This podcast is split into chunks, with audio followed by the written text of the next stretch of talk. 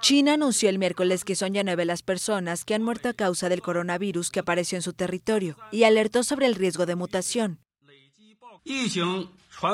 La evidencia muestra que la enfermedad es transmitida a través del sistema respiratorio y existe la posibilidad de una mutación viral y de más riesgo. El coronavirus, bautizado con el nombre técnico 2019-nCoV, ya fue diagnosticado en más de 400 personas. Hay casos en varias regiones de China, incluidas Pekín y Shanghái. Además en la zona semiautónoma de Macao, también en Japón, Corea del Sur, Tailandia y Taiwán. Más de 900 personas estaban en observación en hospitales chinos. La enfermedad genera gran preocupación por su similitud con el síndrome respiratorio agudo severo, que mató casi 650 personas en toda la región asiática entre 2002 y 2003. Estados Unidos registró el martes el primer caso de una persona afectada por el coronavirus. Se trata de un hombre de unos 30 años que llegó el 15 de enero a Seattle, en el noroeste del país.